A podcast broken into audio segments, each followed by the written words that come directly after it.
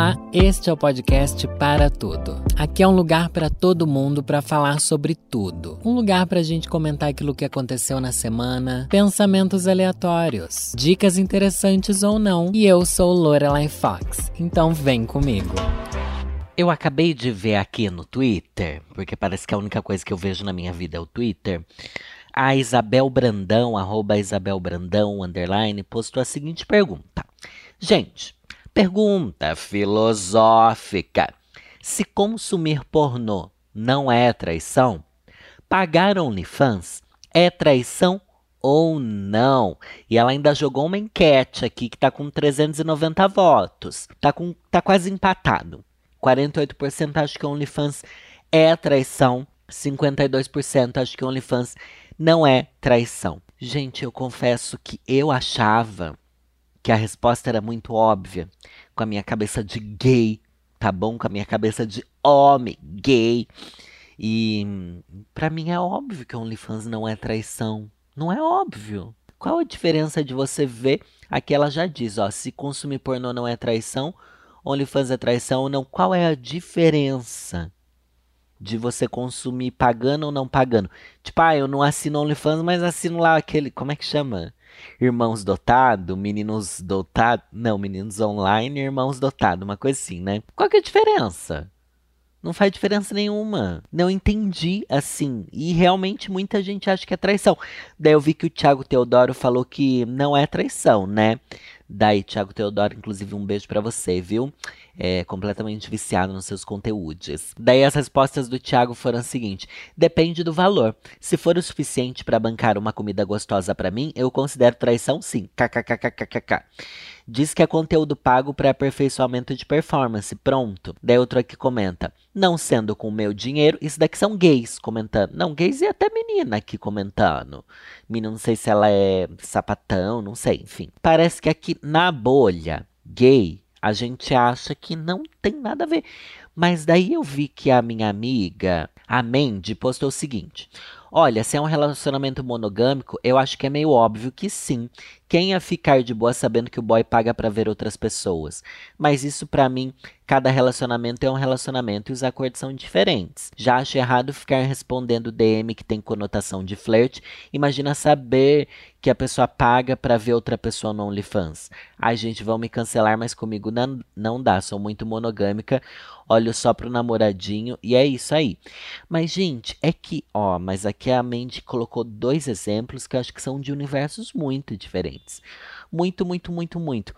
Responder DM com conotação de flerte, você tá diretamente dando em cima de alguém e sendo dado em cima. O OnlyFans, gente, quando você acha que o, sei lá, o. Como é que chama aquele que é bem famoso? O Blessed Boy. Você acha que o Blessed Boy você pagou o OnlyFans dele? Ele vai trocar DM com você? Vai, você vai ter algum tipo de proximidade? Não. Não tem nada a ver. Tipo, eu acho que é igual você comprar uma revista pornô, pagar um OnlyFans. Tipo, você está vendo fotos, no caso, na maioria das vezes, vídeos, né? De alguém que é muito distante da sua realidade, de alguém que não tem nada a ver. Você só está consumindo aquele conteúdo porque você fica curioso pelos caras do OnlyFans e porque isso está em outra esfera da sua cabeça, sabe? Do seu desejo até. É do curioso sabe? E tipo, nossa, para mim é tão distante de traição isso, mas é tão distante. E eu achei engraçado, porque daí eu vi a opinião do Tiago é uma, e acho que das gays é outra, das mulheres hétero deve ser outra, e daí fica nesse. Porque existe, né, esse mundo. Daí todas as respostas que a Mandy teve aqui, quando ela postou isso, foram concordando com ela que era traição. É, mas daí eu não sei. Todas não, né? Algumas, né? Vou ler aqui algumas que ela que responderam a Mandy. Eu entendo seu ponto, mas eu não consigo enxergar como que seria traição isso. Talvez seja que eu sou o Demi, mas para mim traição é, de fato, quando tem ou envolvimento emocional ou realmente fazer o relé. Consumir o conteúdo meio que foda-se, até porque ambos podem ver juntos. Não é nem perto da minha realidade, mas não associa duas coisas, não. Sei lá. Tem casos que você citou de responder DM de flerte, que para mim é muito pior, por exemplo. Ah, essa daqui concordou com o ponto de vista que eu tenho também, né? Acho que isso pode ser visto como traição em qualquer. Outra aqui respondendo, né? Ó. Acho que isso pode ser visto como traição em qualquer tipo de relacionamento. Não só em mono, mas no caso não acho que seja traição, mas sim falta de noção. Nada que uma conversa não resolva, porque tem gente que não ligaria e outra sim. Então acho que depende da visão de cada pessoa. Gente, mas a pessoa tá batendo uma punheta. Ela tá tocando uma siriroca, tá bom? Ela não tá ali, sabe? E a outra pessoa não tá fazendo pra ela, não mandou um nude pra ela, sabe? Não tem um contato direto com ela você só tá pagando a assinatura de um canal da Playboy, sabe? Aqueles caras, TV a cabo, aqueles TV a cabo que tem um motel, assim, você só tá pagando uma assinatura disso, mano não é real, sabe? Não é uma pessoa. Não, não tô querendo tirar a humanidade dessas pessoas. Mas eu, como criador de conteúdo, eu entendo que essa é a relação que as pessoas têm com o conteúdo que a gente cria. E nada mais é do que um criador de conteúdo que está cobrando pelo conteúdo dele. Igual tem gente que faz clube de assinaturas, sabe? Inclusive, acho que YouTube é muito mais traição do que OnlyFans. Porque no OnlyFans a pessoa não tá nem aí. Eu acho, né? Nunca assinei OnlyFans. Mas, mas, gente, eu só achei assim. Na verdade, eu acho que não tem um certo errado. Tem o que a pessoa vai sentir a partir daquilo. Mas é que na minha cabeça funciona assim. O que eu achei legal dessa discussão, não sei nem se é legal, né? Tô trazendo aqui porque acabei de ver. Isso tava aqui rodando na minha cabeça. Mas o que eu achei interessante é ver como cada bolha tem um sentimento diferente, né? E cada tipo de relação também vai ter um sentimento diferente. Eu só acho que se meu boy assinasse um OnlyFans eu ia querer que ele me passasse a senha. Porque eu ia querer ver também, né? Igual a gente passa aí a senha da Netflix, a gente passa a senha de tudo. Nossa, eu passo a senha. Realmente, acho que minha vida é um. Assim, ó. Eu sou a pessoa que assina e que passa para os outros. Eu assino o Globoplay. O Globoplay eu acho que eu passo para Lívia. E. Ah, ah, tem um que eu pego do meu irmão. Acho que o Disney Plus é meu irmão que assina e eu vejo através do dele. Ai, pelo menos um, né? Meu irmão, sangue do meu sangue. Muito obrigado por me passar a assinatura. Mas enfim. Mas também, gente, eu entendo que entra no universo de das nossas inseguranças, né? Ao mesmo tempo que eu acho que não tem problema nenhum as pessoas consumirem pornografia.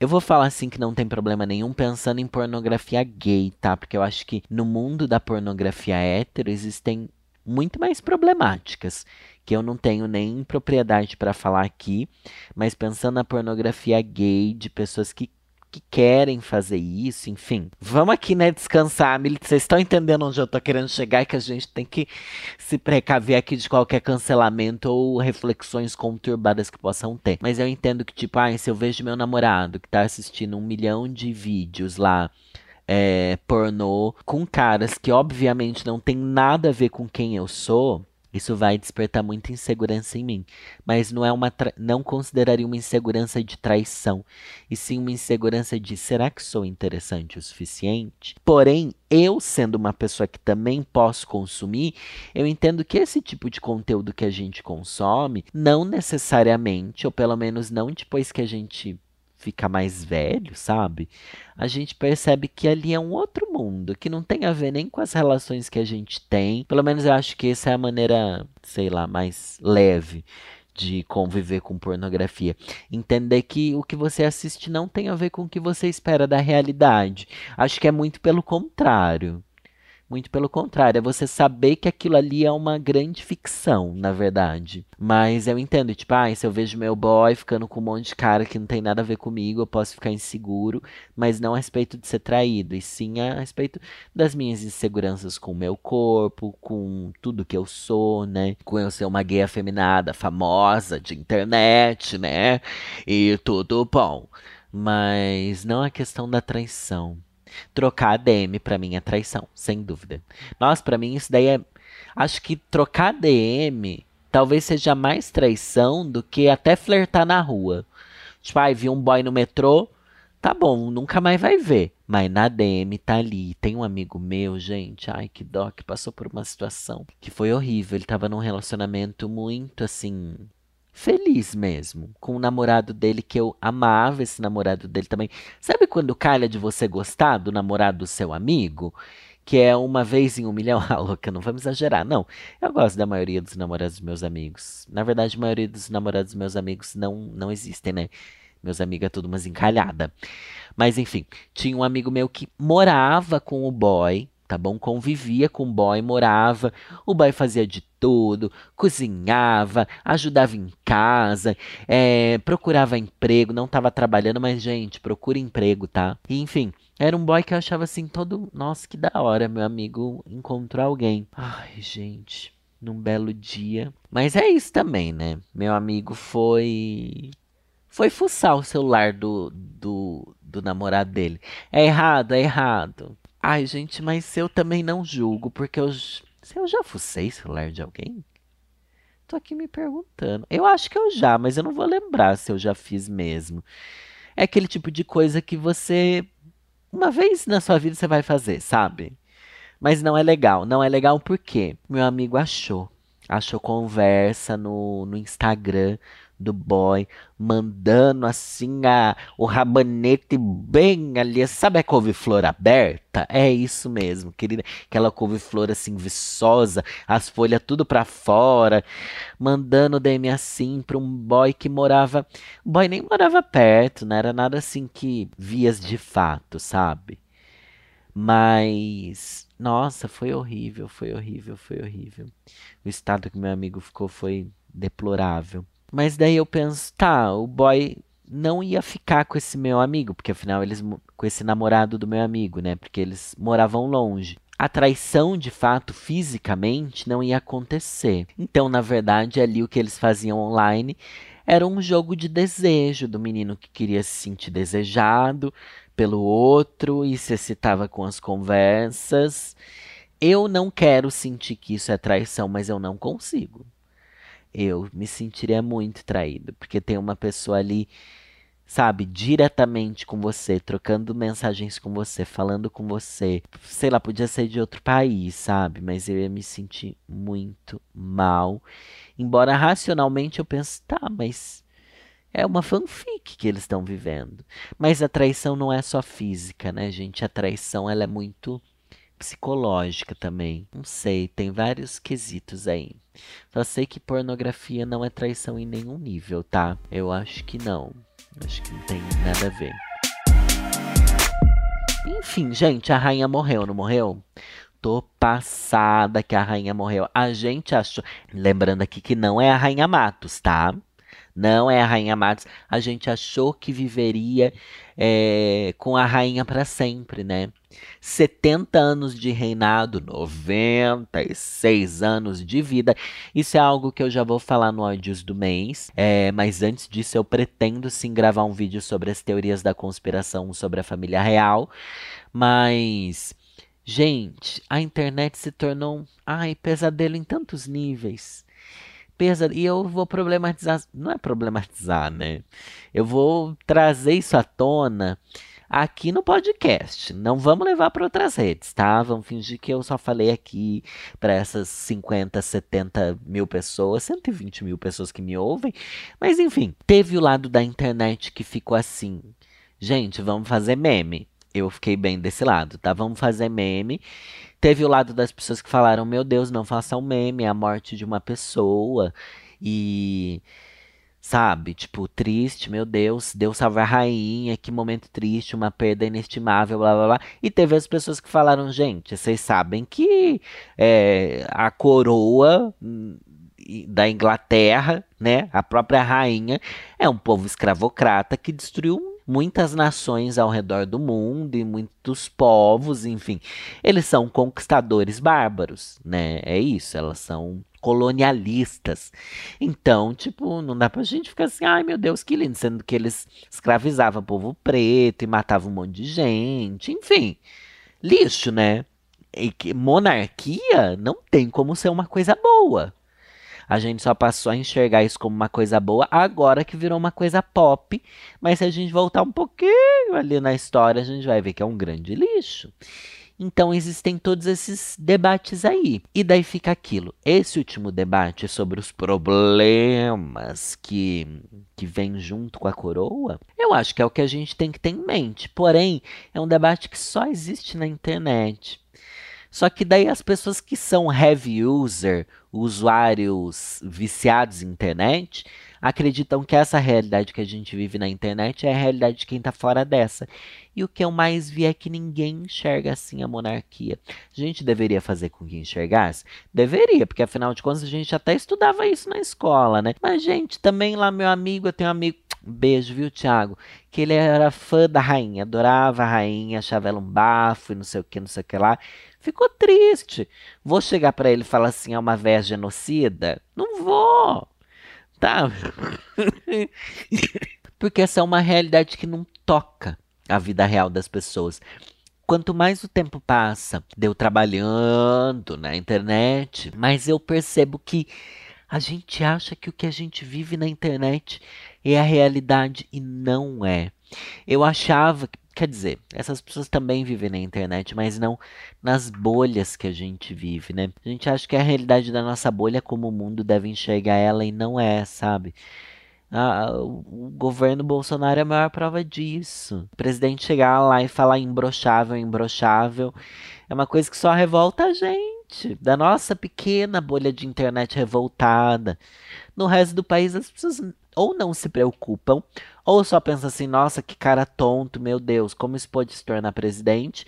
Ou acham engraçado. Não, não vira esse, sabe? Todas as discussões que são muito pesadas na internet não chegam com força na sociedade. E a rainha é mais uma dessas. Eu sei que você que está me ouvindo provavelmente faz parte da mesma bolha que eu, que acha um absurdo a gente pagar pau para monarquia, tá bom? A gente não faz meme do povo pagando pau para a monarquia brasileira? para suposta monarquia brasileira, então pagar pau para a monarquia britânica é a mesma coisa. Só que isso é a gente, né? É, gente. Ai, mas nós temos que falar disso para as pessoas aprenderem, blá blá. Você tá falando com o seu, você tá falando com a sua bolha, não tá saindo da sua bolha. Eu só sei que o que eu aprendi nesses anos de internet é que a gente tem que falar, a gente tem que problematizar, a gente tem que se fazer ouvir, tá? A gente tem que trazer essas pautas aí à tona, mas se a gente for esperar que as pessoas ouçam, a gente vai ficar louca. A gente vai ficar decepcionado. A gente vai ficar tipo, nossa, como o mundo é burro e eu sou inteligente. E a gente precisa aprender que o tempo da vida real, o tempo fora da internet é outro. E a gente não cons... e o mundo não consegue caminhar na velocidade da internet. A gente a gente tem a sensação que sim, mas a verdade é que não. Esse é um assunto que volta e meia eu trago aqui, né? Mas não dá para eu não tocar nesse assunto agora.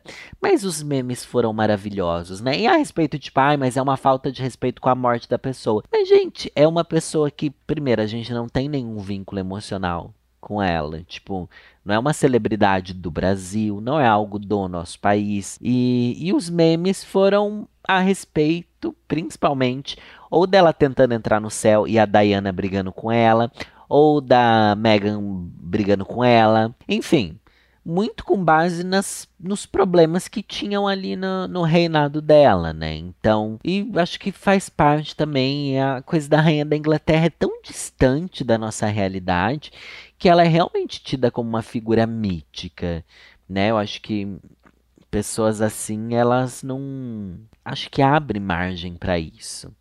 E também o povo tinha gente reclamando do povo assim. Ai, eu nunca esperava por isso, bicha. A rainha tinha 96 anos, bicha. Como assim você não esperava por isso? É que mas eu também entendo esse sentimento. A verdade é que tudo que foi falado é válido. Todos os lados são válidos. De quem sofre, porque é uma figura da cultura pop que se foi, né?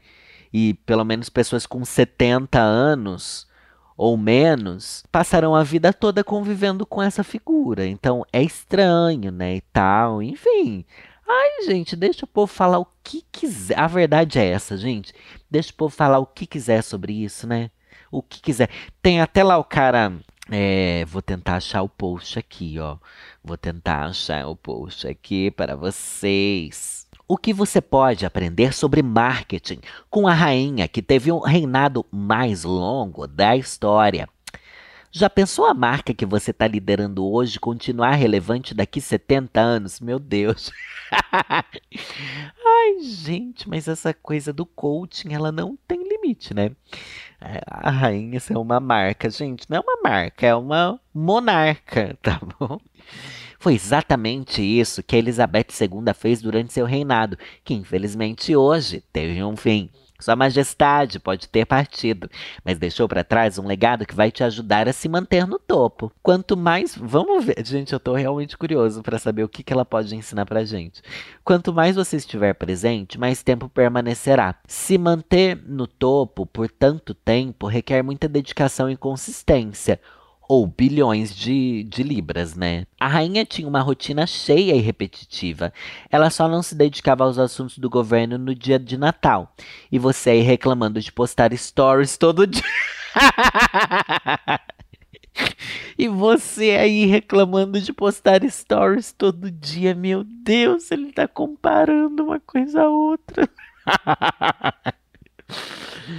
Jesus, se eu tivesse a vida da rainha, eu postaria um monte de stories, é óbvio. Meu Deus do céu. Ah, enfim, adapte-se ou abdique do trono.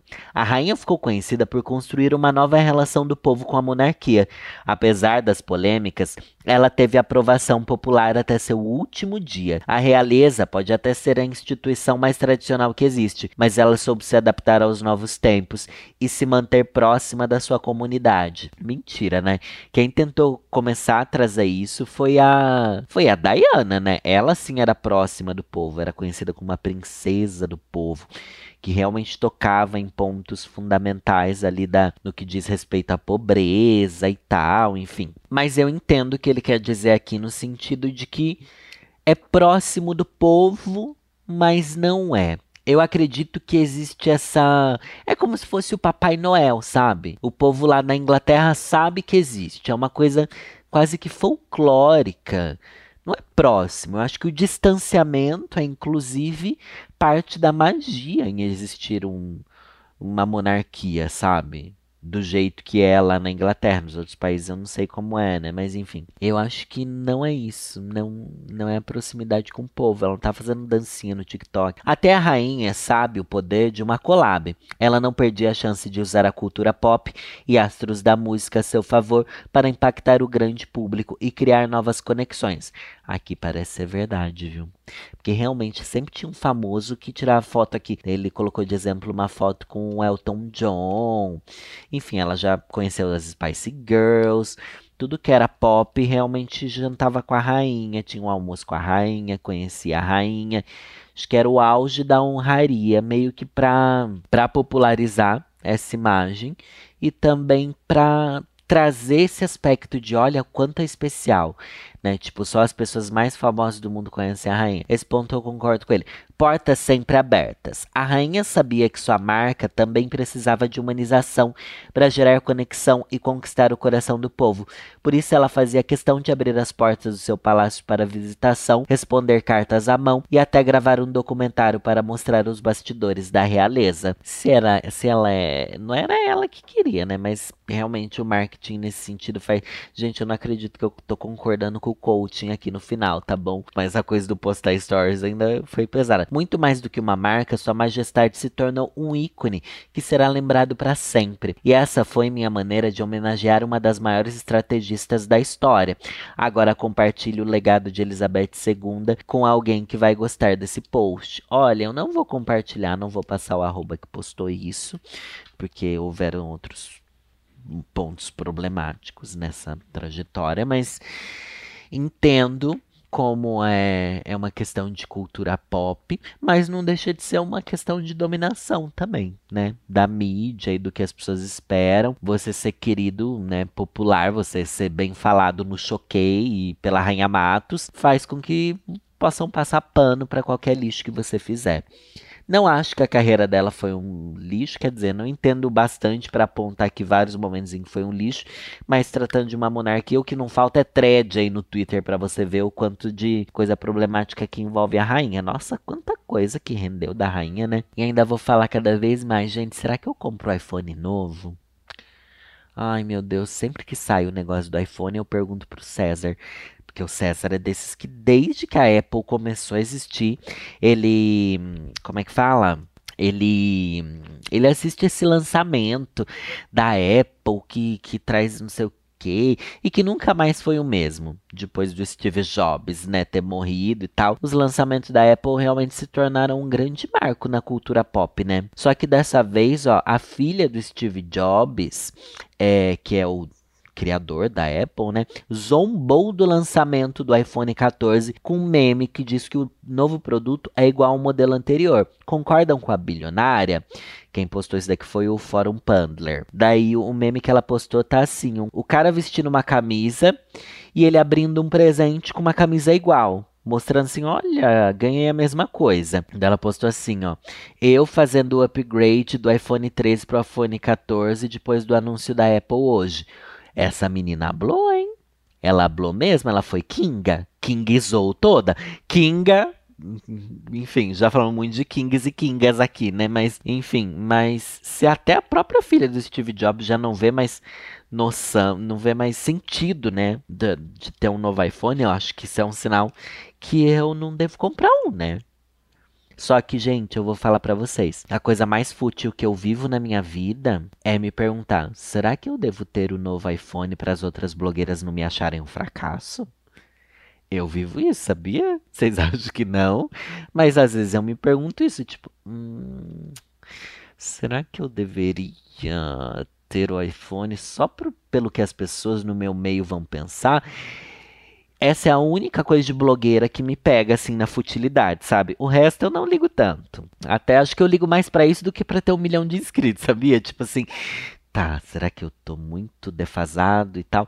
Só que daí eu não encontrei uma blogueira aí que eu amo, que é muito famosa e que que tem um iPhone antigo. Dela viu o meu iPhone e falou assim: ai, realmente é muito bom, não sei o que, não sei o que lá. E ela é uma das blogueiras que eu me inspiro, sabe? Daí eu falei assim: caralho, então na verdade eu tô sofrendo de algo que, que eu não deveria, mas eu sei que é algo que eu não deveria. Mas, gente, quando eu tinha. Quando eu usava celular de outra marca, talvez vocês não lembrem, eu tive dois iPhones só. Eu comprei o 10, daí esperei 3 anos e comprei o 13. Enfim, as pessoas me infernizavam na internet por causa do meu outro celular. Vocês acreditam? Me infernizavam. Foram anos, acho que foram uns três anos aí. Três, quatro anos eu tendo um celular que não era iPhone. Daí vocês falam assim: ai, que futilidade pensar no iPhone novo. É porque você não sabe as mensagens que eu recebia. Do povo falando até que ia fazer vaquinha pra eu comprar iPhone. Daí eu, eu acho que isso aumentou ainda mais essa minha fobia de blogueira fútil. Que eu não quero ter. Porque eu acho tudo, tipo, ai, uma bobagem, mas, mas isso me pega, assim. Ai, que estranho, né? Me pega, mas ao mesmo tempo eu não deixo isso me vencer. Me vem a insegurança. Mas não vou comprar um iPhone de 13 mil reais, sendo que comprei um iPhone de 13 mil reais há um ano atrás e ele tá normal, né? Eu falei da obsolescência programada, não falei? Alguns episódios. Aí falei aqui, falei no canal. Falei aonde que eu falei? Eu falei em algum lugar. Gente, eu não lembro mais o que eu falei, vocês sabem, né? Só sei que tô sentindo isso aqui agora. Mas não vou comprar, não, tá? E se eu comprar, não vou falar também. Na verdade, eu perguntei pro César assim, César. O César falou que não tem nenhum grande avanço, assim, a ponto de, ah, igual quando saiu aquela câmera que tem um ângulo maior e tal. Aquilo era uma diferença bem grande, mas pelo visto não teve uma grande mudança esse ano mesmo. Mas daí minha pergunta foi: César, tem alguma mudança estética no iPhone? Porque se tiver oito câmeras ali, todo mundo vai saber que o meu é o velho, não é o novo. Daí eu vou estar tá passando vergonha. Mas se não der para perceber, não tem problema. Se ele for igual, tipo, visualmente igual, não tem problema. Se daqui uns oito anos for visualmente igual, vamos continuar usando. Ai, gente, eu não acredito que eu tô confessando isso aqui. Que bom que ninguém ouve esse podcast. A não ser as 59 milhões de pessoas que escutam. Mas, enfim, obrigado, gente. Tenho pensado em criar um podcast. Nossa, eu não quero parar de falar hoje, né? Tenho pensado em criar um podcast sobre é, conselhos ruins. Pensei, gente, esse quadro de conselhos dá tão certo, né? Eu devia fazer só ele, um conselho por dia. Ia funcionar? Não sei. Não divulga isso em lugar nenhum também, tá? Porque são ideias que passam pela minha cabeça. Eu não tava pensando em fazer um podcast sobre casos de terror. Então, mas daí eu pensei assim, e se eu fizesse um sobre conselhos? Porque eu amo gravar vídeo de conselho, fazer coisa de conselho e tudo de conselho é tão divertido. E é um tema que não tem fim também, né? Principalmente conselhos amorosos. Mas enfim, devaneios que passam pela minha cabeça. Espero que vocês tenham gostado e se divertido disso aqui, que vocês se preparem, gente. Esse episódio daqui atrasou porque essa semana eu tive gravação do meu projeto de Halloween. Gente, tá tão incrível. Meus convidados são tão legais. Eu tô tão ansioso por esse projeto que eu ainda não posso revelar nas outras redes, eu só tô falando dele aqui no podcast. Eu amo que eu falo do podcast como se fosse um segredo. ai, ai, mas enfim. Nossa, eu tô muito ansioso mesmo. E é um projeto, gente, que eu tô fazendo sem patrocínio. E tive a colaboração aí de uma marca, mas foi enfim, eu vou explicar melhor. Então, gente, eu tô apostando todas as minhas fichas e todas as minhas economias nesse projeto, tá? E, ah, mas tá muito legal, tô muito realizado. Nunca tinha criado nada tão louco e surtado assim. Enfim, vem aí, vem muito aí. Aguardem e consumam quando chegar, tá bom? Logo no começo de outubro a gente estreia, mas eu acho que na semana que vem eu já começo a divulgar isso direitinho porque Lorelai Fox está mais criadora de conteúdo do que nunca. Tudo bem, atrasei o podcast, fiquei um dia sem postar no canal, é esses surtos, né? Mas a gente precisa saber o que, que a gente tem que abrir mão para fazer outras coisas. Não dá para fazer tudo ao mesmo tempo às vezes, né? E enfim, gente, aí chega, né? É nessa que eu vou, gente. Um beijo. Fui.